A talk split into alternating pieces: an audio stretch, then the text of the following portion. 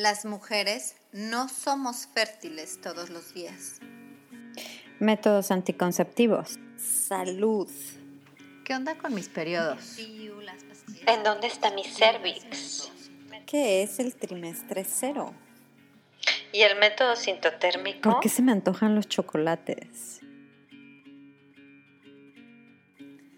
Hola, soy Vanessa Castillo, educadora del método sintotérmico y te doy la bienvenida a Hormonas en Sintonía. Este es nuestro espacio, este es tu espacio. Por fin, un lugar en donde podemos hablar de qué es lo que sucede con tu cuerpo. Podremos tocar puntos de salud con un perfil holístico y todos los temas relacionados con las hormonas. ¿Estás lista? Comenzamos. Hola, ¿cómo estás? Yo soy Vane y ya sabes que siempre te hago hincapié de que te tomes muy en serio tu fertilidad, de que si vas a elegir a alguien que te acompañe en el proceso del método sintotérmico, de la eh, conciencia de tu fertilidad y demás, que elijas a alguien preparado, alguien certificado en el tema. Y fíjate que tenemos una red, las educadoras, varias educadoras de Latinoamérica nos hemos unido en Sintotérmicas en Red y hoy voy a platicar, te voy a compartir esta plática divina con Michelle Soto, que además de ser parte de la comunidad de sintotérmicas en red, es una educadora del método sintotérmico y además profesional holístico de la salud reproductiva con Justice. Justice College es el colegio que yo también elegí para prepararme como educadora del método sintotérmico.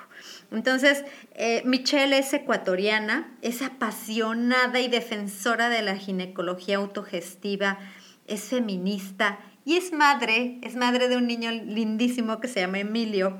Em, estamos hablando con Michelle, que es una usuaria del método sintotérmico desde hace cuatro años, pero ya lleva seis años de experiencia en proyectos de desarrollos vinculados a la salud reproductiva y salud materna.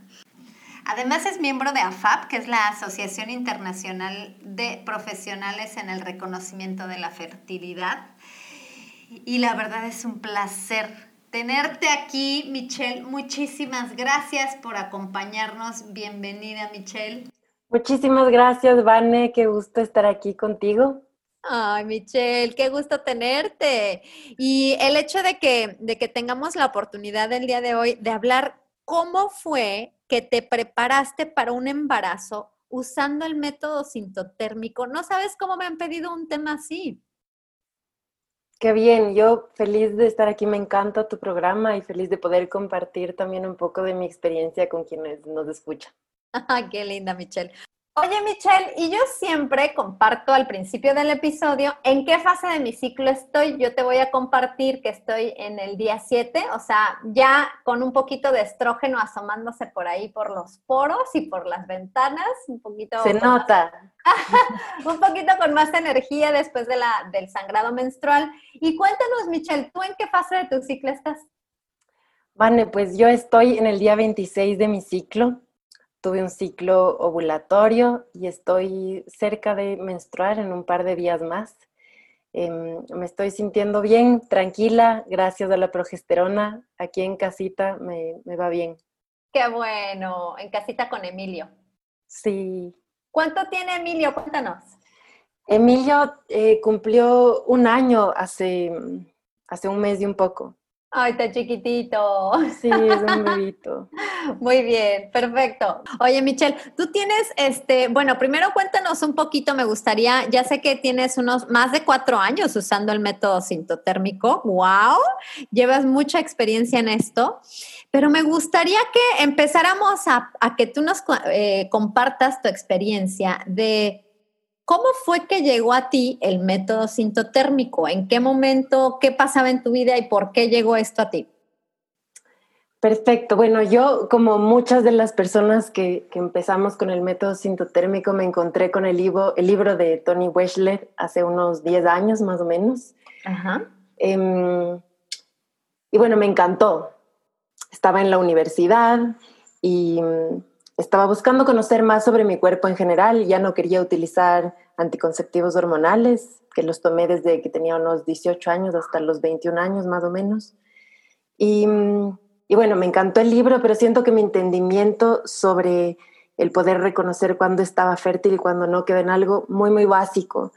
Eh, no tenía todo el conocimiento a profundidad del método sintotérmico. Y sí, yo creo, bueno, empecé a tomar mi temperatura, a revisar el moco cervical y, y bueno, nada, tomando mi temperatura algunos ciclos, pensé que con eso podía ya tener una idea de cómo iban a ser mis ciclos a futuro. Error total, no tenía idea de que es algo que tiene que ser constante. Y mm, lo que hacía era, bueno, usar el preservativo, pero con un entendimiento más o menos de cuándo estaba fértil. Y fue más o menos en el 2016, me parece que llegó Geraldine Matus, que es la fundadora de la escuela en la que estudiamos Van y yo, que es Justice. Y mm, ella vino a Ecuador y fui a una charla que ella dio y me quedé maravillada. Este, Geraldine es una mujer súper, súper carismática, con muchísimo conocimiento y entonces me enamoré.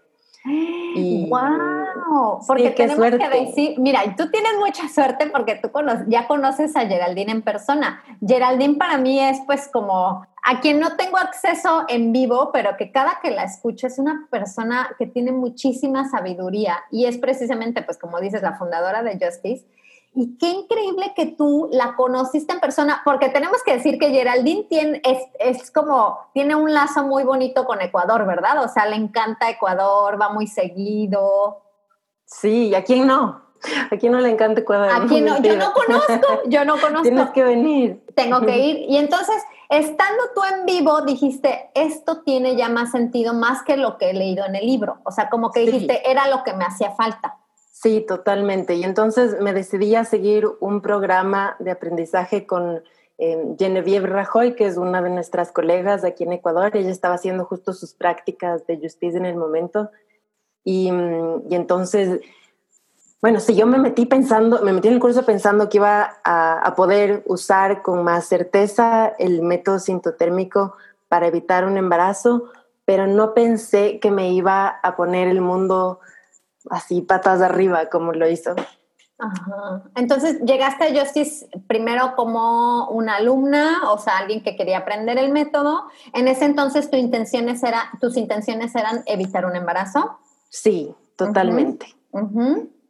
Y, y, sí, lo, lo, utilicé, o sea, empecé a aprender sobre mis ciclos y ahí, bueno, Genevieve me ayudó a descubrir, descubrir ciertas pistas que daban mis ciclos de que mi fertilidad no era óptima, cosa que nunca antes me había preguntado porque me consideraba alguien como bastante saludable, con ciclos súper regulares eh, y, bien, ¿no? Como no, era, no entré pensando en, alguna preocupación de salud. Eh, pero, por ejemplo, tenía temperaturas basales bajitas, mi fase lútea duraba más o menos unos 10 días, y mm, tenía como un manchado menstrual antes de mi menstruación, digamos, un, sí, un manchado algunos días. Y bueno, con estas pistas, Genevieve me dijo, tal vez sería bueno que te hagas unos exámenes y en efecto, a través de esos exámenes de sangre pudimos confirmar que tenía una condición autoinmune que se llama hipotiroidismo de Hashimoto. ¡Wow! Espérame, espérame, porque ahí te voy, a, te voy a poner una pausa. Quiere decir, Michelle, que gracias a observar tus ciclos, tú y tu educadora en aquel entonces pudieron darse una idea de que había a lo mejor algo con tu tiroides? Sí, porque es que el registrar tus ciclos te puede dar una cantidad de información, pero alucinante, que una no, se espera. Para quienes no saben, eh, la temperatura basal corporal es un medidor del metabolismo de nuestro cuerpo y la glándula reina que regula nuestro metabolismo es la tiroides. Entonces, justamente el tener estas temperaturas bajitas, hay, varias razones por las que se pueden dar, ¿no? Pero una de ellas es que la tiroides puede necesitar más apoyo. Em, igual, una fase lútea de solo 10 días no es óptima para un eh, embarazo porque la fase lútea es en, la, fase de nuestro ciclo en la que se produce la progesterona, que es la hormona principal del, embarazo, y necesitamos que sea un poco más larga. y bueno, estas pequeñas señales dieron cuenta de que sí necesitaba apoyo más allá de que quiera o no tener un bebé. Porque al final esto, el hecho de que tengamos una buena, eh, buen, buen patrón en nuestro ciclo, esto indica que tenemos buena salud en general. Exacto, y yo como muchas de las personas de, de nuestra edad que no tienen hijos, ha pasado como desde que empezó a menstruar hasta ahora em, con el miedo de, una posible, de un posible embarazo, ¿no? Entonces, em, sí, y de repente darte cuenta que, ah, bueno, tal vez si quería tener un embarazo en ese momento no hubiera sido posible porque mi salud no era la óptima. Eh, me hizo pensar en que realmente, bueno, quería trabajar en mi salud em, no solo porque en un futuro quería ser madre, y eso sí lo tenía claro desde ese momento, pero porque me di cuenta de que había algo más ahí, ¿no? que, tenía que, echar ojo. hermoso. Oye, ¿y en tus ciclos podías ya ver que sí tenías ciclos ovulatorios cuando empezaste a registrar? ¿Sí? Sí, eran ciclos ovulatorios. Eh, pero tenían estos otros detallitos que, claro, por ejemplo, cuando yo leí el, el, el libro de Tony Weschler, yo igual podía identificar ovulación, pero nunca llegué a entender como que la fase lútea tiene que tener un cierto número de días para que sea óptima, todas esas otras cosas no, no las entendía. Y por eso creo que ahí el papel de una educadora es súper importante para llegar a entender con más profundidad lo que está pasando en tu salud.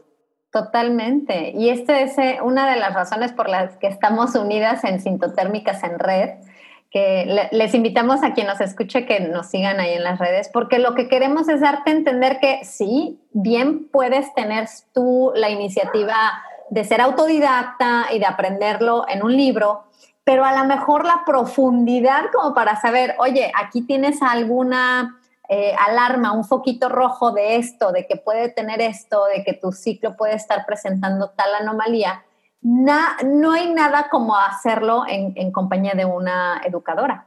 Exacto, sí, sí. Oye, Michelle, y en el momento, digamos, ¿cuánto tiempo pasó de que tú dijiste, descubro que tengo Hashimoto gracias a registrar mis ciclos, me hice los estudios, este, tengo este, este manchadito, mi fase lútea es corta? ¿Empezaste a tener todo lo que obviamente con tu educadora platicaron de cuáles serían las mejores formas para mejorar este, este ciclo que estabas presentando con anomalías. En que, digamos, ¿cuánto tiempo pasó de que lo descubres a que mejoraste ya estos patrones en tu ciclo? Sí, Vane, bueno, duró casi un año, te digo. Y, y algo importante ahí es que siento que no, yo al principio no seguí todas las pautas que me dio mi educadora, porque de repente era como cambiar mi alimentación radicalmente. Yo dije, ¿qué? No, a ver, voy a cambiar en este poquito, este otro poquito lo que me sentía cómoda. Y luego fui viendo que no, que tenía que hacer cambios más profundos. Entonces fue el tiempo en el que me tomó convencerme a mí misma de que estos cambios eran buenos para mí y que empecé a ver ciertas cositas que dije, ah, bueno, sí, esto parece que está funcionando, dale. Y yo soy alguien que bueno, me, encanta la parte científica, entonces iba haciendo todo esto eh, corroborando con exámenes de sangre que me fui haciendo cada tres meses, porque dije, no, a ver, yo quiero saber si es que esto es real. Claro. Y sí, como sentía que necesitaba eh, eso en mi vida. Entonces fui haciéndome los exámenes y bueno, después de cambios ya cuando decidí hacer cambios súper fuertes en mi alimentación, que bueno, dejé de consumir alcohol completamente, dejé de consumir azúcares añadidas, trigo, lácteos. Em, sí, empecé a comer muchas más eh, verduras, empecé a comer hígado semanalmente, mucho caldo de hueso. huesos. y, y, sí, finalmente empecé a ver que mis fases lúteas eran más largas. Em, empecé a ver que ya no tenía este manchado premenstrual, por ejemplo. Eh, para apoyar a mi tiroides, estuve igual haciéndome seguimiento con un, eh, con un endocrinólogo. Súper bien. Y, y, empecé a ver cómo mi temperatura basal igual ya no era tan bajita.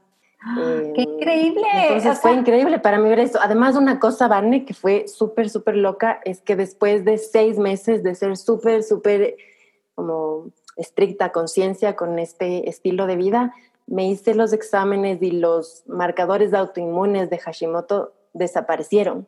¡Wow!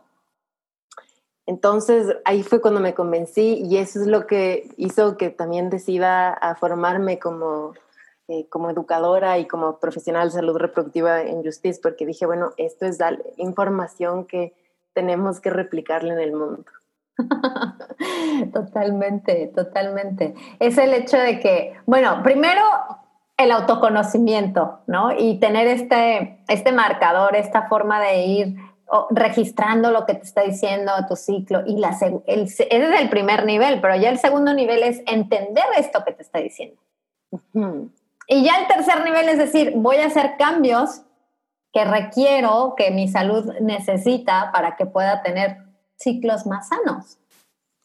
Sí, y algo que es súper chévere es que es un constante diálogo, ¿no? No es que uno llega como a la perfección y ahí se queda. No, tu ciclo está contándote todo el tiempo qué es lo que está pasando contigo. Si es que tomaste un nuevo trabajo y te está causando estrés, si es que mm, tienes un bebé chiquito y estás, no estás durmiendo bien, todo esto te va, te, cuenta, ¿no? Te dice, oye, ojo con tal, ojo con esto. Y es un, diálogo continuo que es súper, súper rico.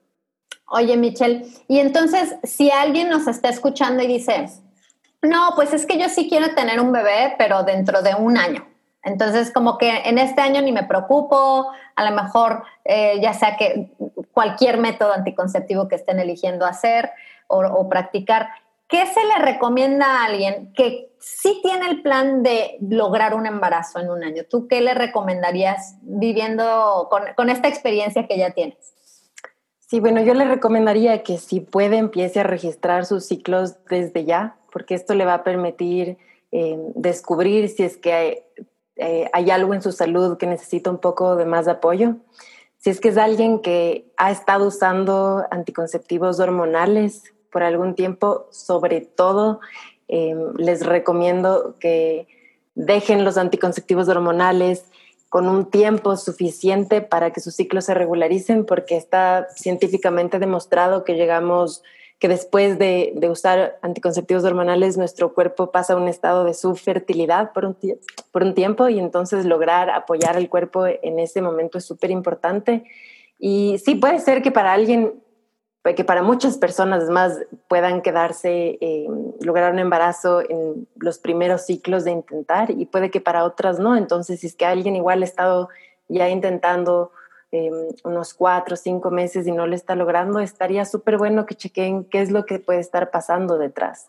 Correcto. Es que eh, yo creo que tenemos esta mm, confusión o, o nos han mal informado sobre el hecho de que tú tómate las pastillas y el día que quieras tener un bebé, dejas de tomar las pastillas y ya estás como, como si nada hubiera pasado. Pero el punto número uno es la pastilla ya te quita un montón de vitaminas y minerales. Entonces ya vas a empezar con menos, o sea, como con un, con un signo negativo en todo lo que necesitas tú para formar un bebé dentro de ti. Entonces, ese es el paso número uno. Y me interesó, fíjate, yo siempre recalco el asunto del alcohol, pero me gustaría dialogarlo un poquito contigo. A ver, en el momento en el que tú hiciste, voy me gustaría que abordáramos dos cambios muy, muy buenos que hiciste en tu vida. El primero, el alcohol y el segundo, azúcares. O sea, todas estas cosas que tenemos a veces problemas como decir, no, yo no voy a poder vivir sin helado, por ejemplo.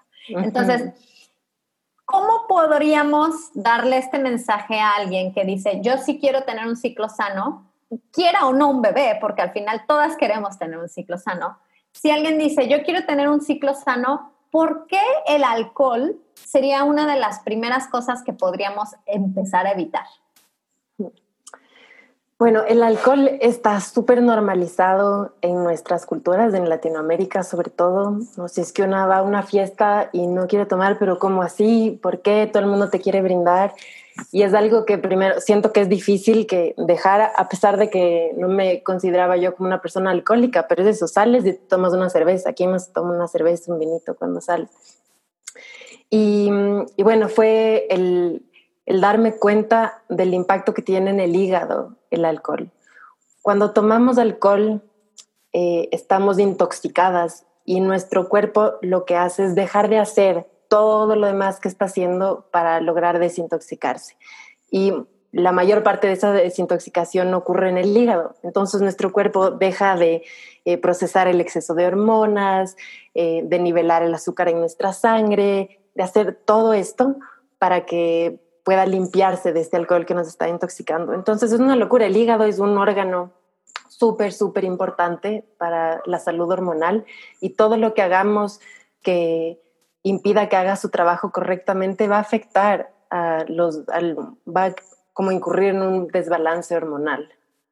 Totalmente. Y esto se ve reflejado también, por ejemplo, en nuestra fase lútea si llegamos a tener este desbalance hormonal, podríamos ver una fase lútea que no es, que no tiene las temperaturas correctas, que está arriba y que sabemos que bueno, que está sosteniendo la progesterona lo que tendría que sostener, sino que de repente así como que, ay, como que se desbalancea, ¿verdad? Sí, que llega con las justas. Con las justas así de, ay, apenas al día 11 o el día 10. Tú, tú dices que tú tenías fases lúteas de 10 días. Sí. Y en el momento en el que hiciste, por ejemplo, el cambio de dejar de tomar alcohol, se fueron aumentando tus fases tu fase con, aparte, el, el, azúcar. A ver, cuéntanos un poquito ahora del azúcar. ¿Qué fue lo que hiciste? Bueno, para empezar, que yo sé, yo también lo trato de evitar y mantener mi nivel de azúcar en, en control, pero es difícil, ¿verdad? Dejar el azúcar. Uf, es súper difícil. El azúcar y sobre todo para mí como las masitas, el trigo, eso ha sido difícil. Y yo me di cuenta que eso sí te, era adicta. Ah, sí, que era muy, me costaba mucho, incluso como tenía esa ansiedad cuando lo estaba dejando de estar como yendo a la pastelería, así como ya no me importa, esto es una tontera. Y le digo decir, a ver, ¿qué pasa? Estoy, estoy actuando como si fuera adicta. Sí. eh, y sí, bueno, lo, específicamente lo del trigo y que siento que para mí fue más fuerte que, ajá, que el azúcar, porque el azúcar añadido en realidad nunca he consumido mucho, pero el, las masas sí, las harinas, y fue que hay una correlación con los anticuerpos de Hashimoto, esto también está como evidenciado científicamente, y el consumo de trigo y de lácteos, porque como son, tienen, el trigo tiene esta proteína que se llama gluten, que es muy difícil de digerir para muchas personas, y esto puede hacer que, que nuestro intestino se permeabilice, que lleguen estas moléculas a nuestra sangre y que finalmente al tener en nuestra sangre algo que no tiene que estar ahí, nuestro cuerpo produzca anticuerpos como para atacar algo que no tiene que estar ahí. Finalmente eso se puede convertir en una condición autoinmune, en mi caso, eh, afectada directamente la glándula tiroides. Entonces, yo, te soy sincera, empecé a hacer esos cambios no por una convicción personal, sino como por poner a prueba si es que Ah. esto iba a funcionar o no. Y dije, ya, a ver, me voy a ir con todo. Entonces no fue como por partes, primero el alcohol, primero el otro, sino que bueno, dije, ya, a ver, eh, bueno, primero lo del alcohol sí dejé y después lo de las harinas fue la que más me costó hasta que dije, ya, a ver, me voy con todo y desde ahí empecé esos seis meses de estar limpia por completo hasta que me hice estos exámenes nuevamente en los que te digo que habían desaparecido eh, estos marcadores de de una enfermedad autoinmune. O sea, estamos hablando de cuando, cuando alguien te dice, imagínate que estás en, en, el consultorio y te dicen, no, pues es que tienes una enfermedad autoinmune. La palabra autoinmune nos puede espantar a todos, pero saber que hay cambios en tus hábitos, en tu estilo de vida, que pueden completamente revertir lo que te pudieron haber diagnosticado y que bajo un muy buen control, evidentemente al lado de tu médico y demás, puedes estar perfectamente bien y el hecho de, me encantó, de experimentar. Es que no, no, no perdemos nada con hacer experimentos. A mí me encanta hacer experimentos acompañados de mi ciclo. Y a mi ciclo empiezo, es más, cuando empiezo un nuevo hábito, lo pongo, lo, lo inicio el día uno de mi ciclo. Entonces digo, este, este ciclo lo voy a bautizar. Eh, bitácora número 28 y le pongo vitamina D, por ejemplo. Entonces yo sé que en ese ciclo, y a lo mejor de preferencia unos tres más, voy a, voy a ver qué efectos tuvo esa vitamina D en mi ciclo y si me vino bien o no. O, por ejemplo, el famoso ciclo de diciembre que viene acompañado de las fiestas y de las posadas y demás. Sabemos que muy probablemente vamos a ver un ciclo como irregular o desbalanceado, porque a lo mejor alguien que no toma, yo, yo que no tomo alcohol regularmente, a lo mejor en ese tiempo sí me tomo, no sé, una copita o algo, y sé que eso puede tener efectos. Entonces, hay que ser, esta es una invitación a todas las personas que ya están registrando sus ciclos, hagamos experimentos, pero experimentos para ver realmente, ok, se dice que el gluten me mantiene inflamación y que me está causando algún problema en mi, en mi intestino y en mi salud, ¿qué tal que lo dejo? Vamos a probarlo y no perdemos nada. Exacto, eso es lo chévere de poder registrar los ciclos, es que podemos hacer estas pruebas, prueba y error. Por ahí alguien eh, no tiene ningún efecto en su salud el consumir alcohol, chévere, sigue. Y eso yo les digo siempre a las personas con las que trabajo, intenta, intenta un par de ciclos y me cuentas. No somos nosotras como educadoras las que vamos a tomar la decisión por alguien más. No. Y lo único que realmente creo como se internaliza es cuando una vive ¿no? así en, su cuerpo esos cambios. Sí, y creo, y creo que una vez que empiezas a ver esos cambios, ya se vuelve todo mucho más fácil. Y esa, esas ganas de, comerte un panecito, dices, no vale la pena porque yo estoy viendo la maravilla de mi fase lútea de 14 días gracias a evitarme ese panecito. Entonces lo dejas a un lado y hasta se te hace más fácil el proceso. Exacto, y además que una va sintiendo los cambios energéticos, ¿no? de, tener mucho más vitalidad día a día, y eso lo, sientes. Lo sientes. Entonces, mira, yo, yo nada más, ahora ya para que nos cuentes bien cómo te fue con tu embarazo, quiero dar este pequeño preámbulo. El registrar tus ciclos te puede decir cómo está tu nivel hormonal, te puede decir si tu endometrio está listo y preparado para recibir a un óvulo fecundado. Y bueno, y la clave de todo es que si, necesitas, si quieres un embarazo, necesitas producir un óvulo. Entonces, el método sintotérmico te puede decir, te confirma, en efecto, este ciclo sí tuviste un óvulo para fecundar. Entonces, ¿nos puedes decir, una vez que hiciste estos cambios, que observaste y que mejoraste tus ciclos y que tu fase lútea, que es la necesaria para la progesterona, la palabra lo dice progestar, que ayuda a progestar. Em, una vez que lograste estos cambios, también cambió algo en ti, dijiste, ahora sí estoy lista, ¿en qué momento dijiste, ya es momento de intentar un bebé? Sí, yo creo que fue a lo largo de este año que también yo me fui con mi pareja, nos fuimos mentalizando más hacia la idea de, concebir juntos. Y, ya cuando mis ciclos estaban súper bien, pasó algún tiempo igual que estábamos nosotros cada uno en sus cosas, hasta que un ciclo dijimos, bueno, ya, nos lanzamos. ¡Wow! Y lo maravilloso fue que solo intentamos un ciclo. Em, yo creo que fue una combinación entre estar ambos con muy buena salud, Em, tener el conocimiento adecuado sobre cuándo tener relaciones sexuales para optimizar el embarazo y un poco de suerte también, ¿no? Porque hay algo ahí misterioso. Del... Lo lograron a la primera. A la primera, sí. ¡Qué emoción! Y entonces, a ver, ah, bueno, ok. Entonces dijeron, este va a ser el ciclo, llegó tu ventana fértil, hicieron lo que tenían que hacer. ¿Y cómo corroboraste que estabas embarazada? A ver, cuéntanos. Bueno, yo, em, yo siento que me di cuenta cuando en mi chart cuando mi registro se convirtió en trifásico esto no es algo que ocurre a todas las personas que se quedan embarazadas con el método sintotérmico, esto es algo importante de, notarlo, pero yo nunca antes había visto algo así en, mis registros del ciclo.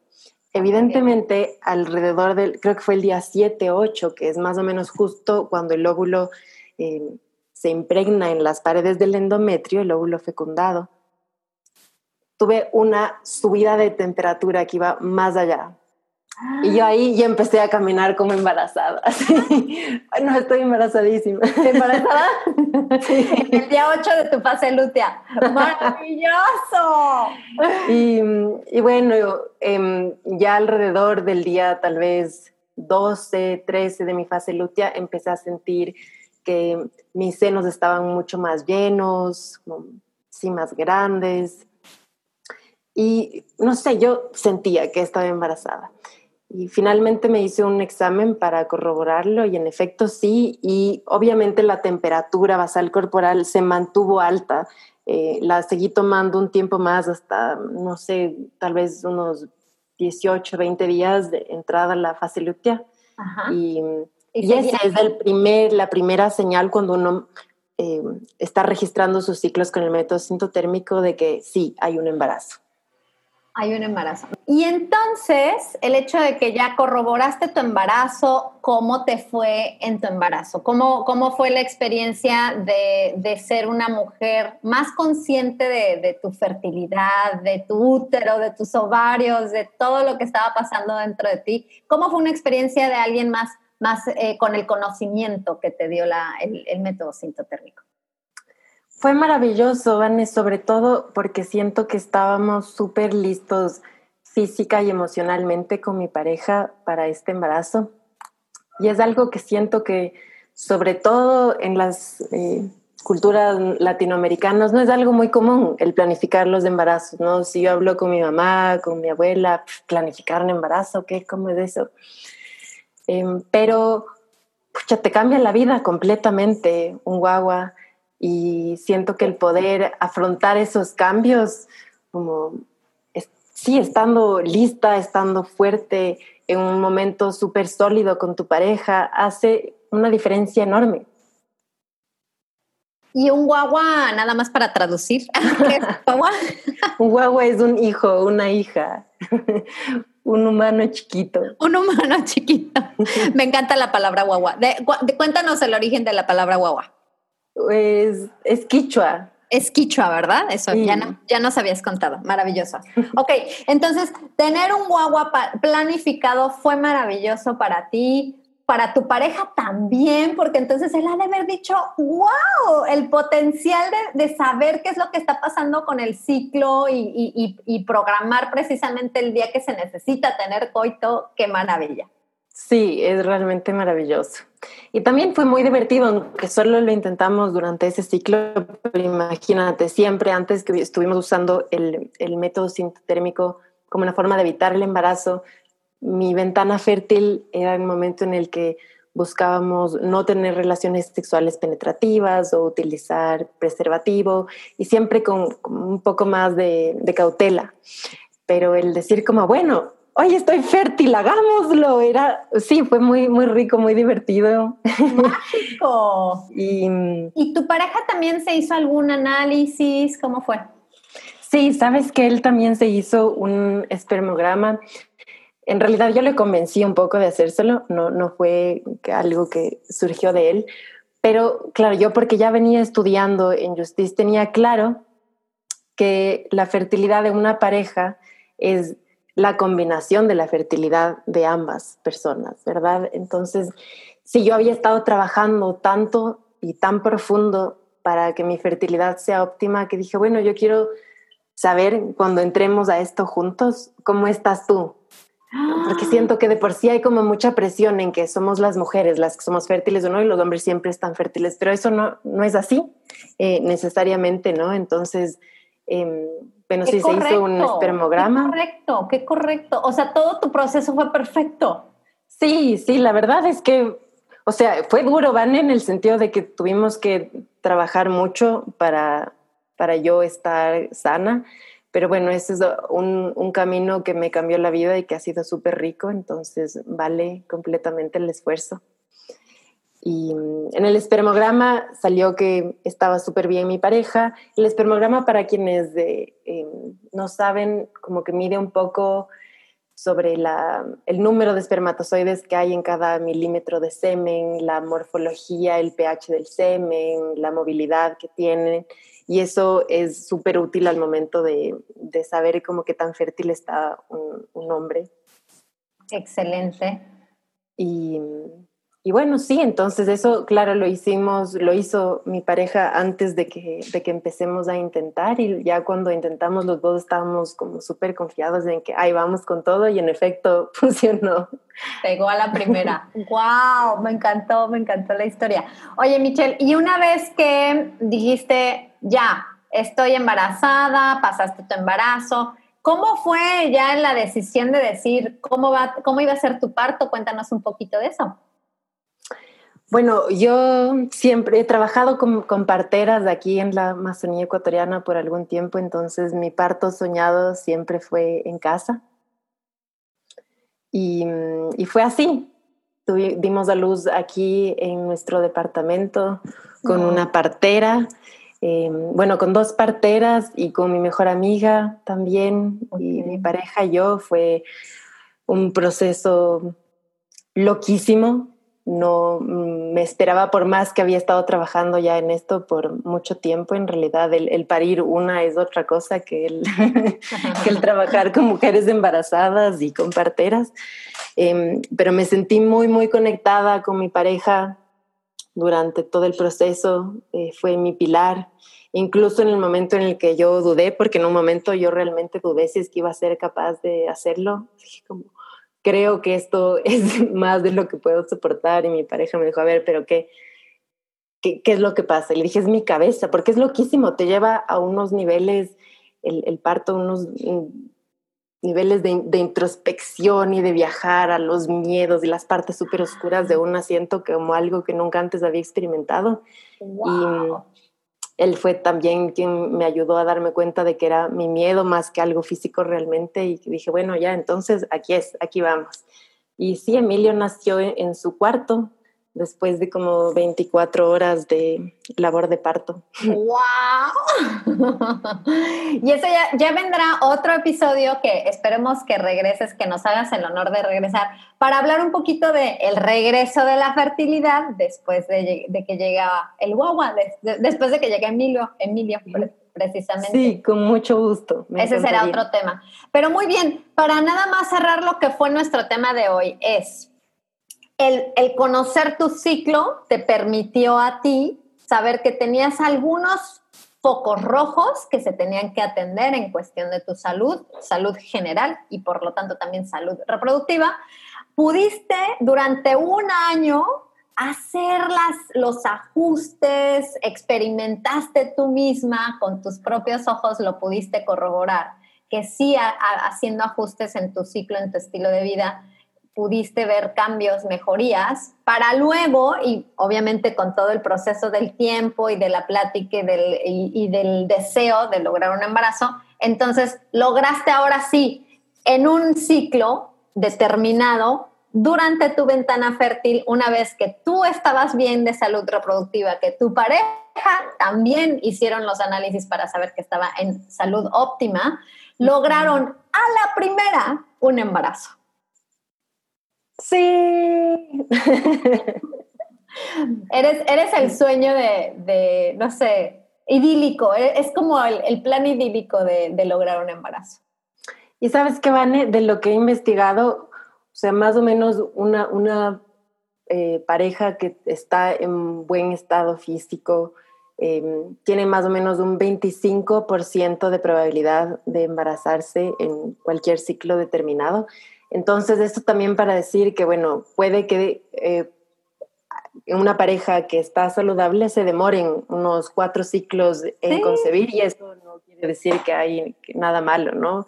Por claro. eso digo que hay un elemento también de suerte que hubo en el que sí. a la primera lo logré. Ahí de que se alinearon los astros. Y sí. en realidad, otro, otro dato que yo creo que tú también como educadora has escuchado es el que cuando una pareja llevan, llevan ya un año buscando embarazo y no se ha logrado, entonces se tendrían que buscar alguna asesoría o, determinar qué pudiera estar fallando. Si es una pareja que está con los ojos cerrados y no tienen ni idea de cómo funciona la fertilidad y el ciclo y cuando en realidad son fértiles, pero una pareja que usa el método sintotérmico para poder determinar la ventana fértil de la mujer, entonces, esta pareja, en lugar de un año, se reduce a seis meses. O sea, el, el, tiempo en el cual idealmente se lograría el propósito del embarazo ya no es un año, son seis meses porque está siendo mucho más precisa, tienes la información, ¿correcto? Exacto, y eso es clave, porque hay esta idea de que, eh, no sé, bueno, el, mito de que tienes que, tener relaciones sexuales penetrativas del día 14 o detectar la ovulación para poder empezar a tener esas relaciones sexuales, cuando sabemos que lo ideal es hacerlo en los días en los que puedes observar moco cervical saber que cualquier tipo de moco cervical es fértil antes de confirmar la ovulación. Y, eso es clave, ¿no? El rol del moco cervical para poder identificar los días en los que es óptimo tener relaciones sexuales para lograr un embarazo. Qué maravilla. Volvemos al mismo tema. ¿Por qué no nos recalcaron y nos informaron sobre esto desde, desde muy jóvenes? Exacto, tanto como para evitar un embarazo como para lograr. Siento que nuestras vidas eh, serían mucho más fáciles en general con este conocimiento. Sí, todas decimos eso, mi vida sería, hubiera sido, pero el hubiera no existe y en cambio estamos aquí. Eh, con, la, con el deseo de, de, llegar a más personas para que realmente entre más pronto sepan de esto, mejor.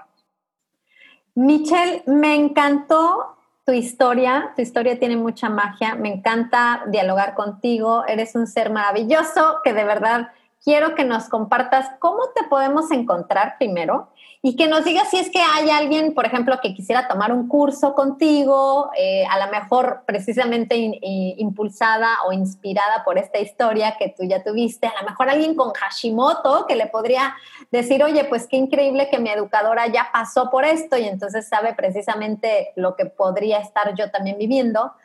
Cuéntanos, cuéntanos de ti.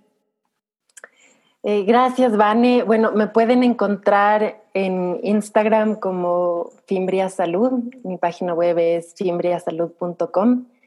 Y justo ahora, en junio, el 11 de junio, arranco con la primera edición de un programa de aprendizaje grupal del método sintotérmico, al cual están invitadas. Me encantaría que participen y esto es algo que planeo hacerlo regularmente, así que también habrá esa posibilidad en el futuro. Y también doy asesorías personalizadas em, del método sintotérmico y de nuestra escuela Justice, que es la escuela en la que Van y yo nos formamos. Ay, maravilloso. Entonces el 11 de junio empiezas un programa eh, para que te contacte quien quiera empezar en esa fecha que le cuadre, que por favor, ¿tienes eh, correo electrónico? ¿A qué correo te pueden contactar? Sí, mi correo electrónico es fimbria.s.gmail.com y siéntanse libres de contactarme ya sea por ahí o por el Instagram o a través de la página web. Eh, me encantaría eh, conversar y conocerlas. Perfecto, son cursos online, ¿verdad? sí, son cursos online y bueno, cuando se puede aquí en Ecuador los hago presenciales porque me encanta el poder estar cerquita, pero ya que en estos momentos no podemos, entonces nos sentimos cerca virtualmente. Exacto, exacto. Ay, qué bueno. Muy bien, Michelle. Me encanta eh, la propuesta que tienes ya de, poder eh, aprender contigo, el hecho de que seamos eh, sintotérmicas en red. Entre todas sabemos que hay diferentes momentos en en los que arrancan los cursos, hay diferentes a la mejor necesidad. Tú elige eh, a tu educadora y si estamos en, el canal del 11 de junio con Michelle, por favor contacta a Michelle en fimbria.s.gmail.com. Me va a encantar tenerte de vuelta, Michelle, porque me encanta dialogar contigo y que nos compartas tu sabiduría. Y te mando un abrazote hasta Ecuador. Gracias, Vane, y agradecerte yo por el trabajo que haces para que este conocimiento eh, crezca, para pasarlo de persona a persona. Tienes un proyecto lindísimo, me encantan las entrevistas que haces, tu programa y tu carisma, el cariño que le pones. Así que estoy, estoy muy contenta de estar aquí, ser parte de Hormonas de Sintonía.